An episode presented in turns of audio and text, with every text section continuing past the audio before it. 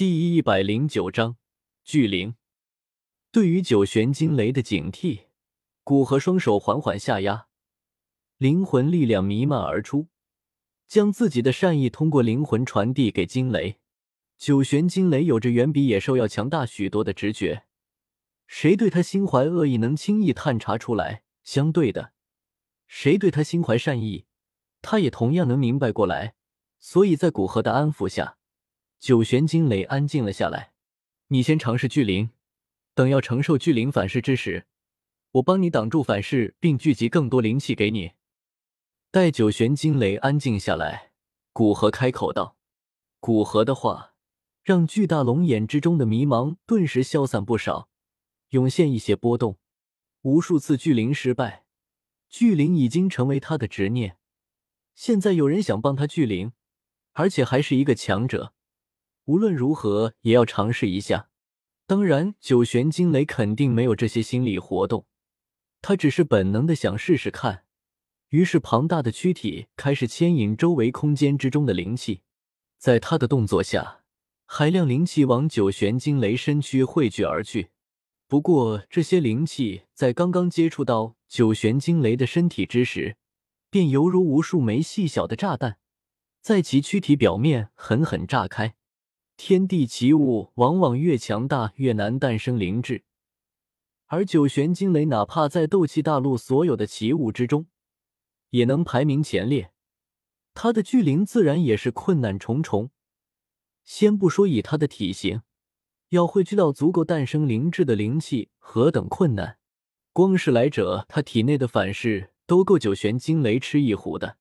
古河明白，该是他出手的时候了。他前一步出现在九玄惊雷躯体表面，古河手掌汇聚海量的天地能量，帮助修补着九玄惊雷的躯体，并压制他体内的反噬。同时，灵魂帮忙汇聚周围千里的灵气往他身躯聚集而去。他刚刚帮助九玄惊雷加快修复躯体的速度，转眼间便汇聚更多的灵气，也让他体内的爆炸越发的频繁。在不断破坏与修复之间，九玄惊雷那对冰冷的、仿佛没有丝毫情绪的龙目之中，竟然开始缓缓涌现一些灵气，令他看上去多了一丝生气，不再像先前那般冰冷如雕塑一般。而随着九玄惊雷那巨大的龙目中涌现灵气，他体内的反噬也是越发的剧烈起来，低沉的雷暴声从其体内不断传出。古河也是不断发力，尽量压制他体内的反噬和修复那些实在无法压制反噬所造成的伤势。随着越来越多的灵气涌入九玄惊雷那庞大的躯体，他龙目之中的灵气越来越多，到最后居然有了一种灵动的感觉。不过到了这一刻，哪怕是古河，都有了一点吃力的感觉。要压制九玄惊雷体内的反噬。几乎需要用上他全部的斗气，而汇聚灵气也几乎用上他全部的灵魂力量。在他这般倾力的帮助下，九玄惊雷终于度过最为艰难的时刻。那龙目中的灵气突然大盛，同时，他体内的反噬几乎瞬间便消失不见，就像是本来就不存在一般。说到底，九玄惊雷体内的反噬。不过是因为躯体上下没有一个统一的指挥，没有巨灵还好，一到巨灵的时刻，便相当于体内多了一股不受自己控制的军队，这样便产生了自己打自己的场景。而等到九玄惊雷成功的诞生灵智，便相当于给那各自未战的军队找了个指挥官，躯体上下统一，也就使得他躯体之内的反噬奇迹般的消失不见。探查了一番。见九玄惊雷体内反噬力量的确已经消失，古河也放下心来，将手从九玄惊雷身上收回。随着古河将手从九玄惊雷身上离开，九玄惊雷身上放射出耀眼的金光，那如黄金铸成的身躯在金光的照耀下开始迅速缩小。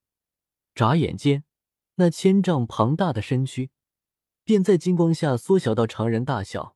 随着金光的散去，出现在古河身前的是一个看起来颇为严肃的男子。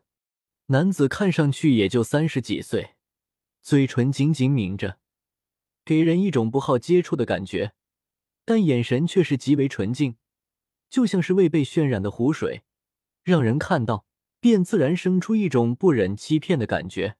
此时，男子看着古河，露出一抹天真无邪的笑容。大哥，在他脑海之中。少数几个印象似乎显示大哥是一种尊重人的称呼，而他的诞生绝大部分是因为古河，那自然要给古河最大的尊重。哈哈哈！你刚刚诞生，想来没有名字，以后我便叫你雷影。看着九玄惊雷亲近的态度，古河也是极为高兴。他帮助九玄惊雷的原因是什么？还不是因为帮助九玄惊雷可以让他站在自己这个阵营。而现在看九玄惊雷的状态，他的目的可以说是基本达成。以后只要注意增强与九玄惊雷的联系便可以了。相信有着他帮助九玄惊雷的情谊，再加上他是九玄惊雷诞生灵智看到的第一个生灵，以后哪怕其他人想要挑拨他与九玄惊雷的关系，也基本上做不到。雷影，这是我的名字吗？九玄惊雷疑惑的反问道。对你以后便与我生活在人类世界，而在人类世界生存，没有一个名字是不行的，哪怕没有真实名字，也至少需要一个代号。古河笑着出声解释道：“好，那我以后就用这个名字了。”看上去九玄惊雷对名字什么的并不在意，听到古河的解释，便将自己的名字定了下来。本来他还以为九玄惊雷至少也要多问他要几个备选的名字。正绞尽脑汁的想呢，现在我们回一趟丹塔吧。出来这么久，又闹出这么大的事情，想来他们也应该担心了。古河说完，见九玄惊雷没什么意见，便带着他往丹塔方位飞去。以两者现在的速度，不过大概半天时间，便几乎横跨北大陆进入中州地狱。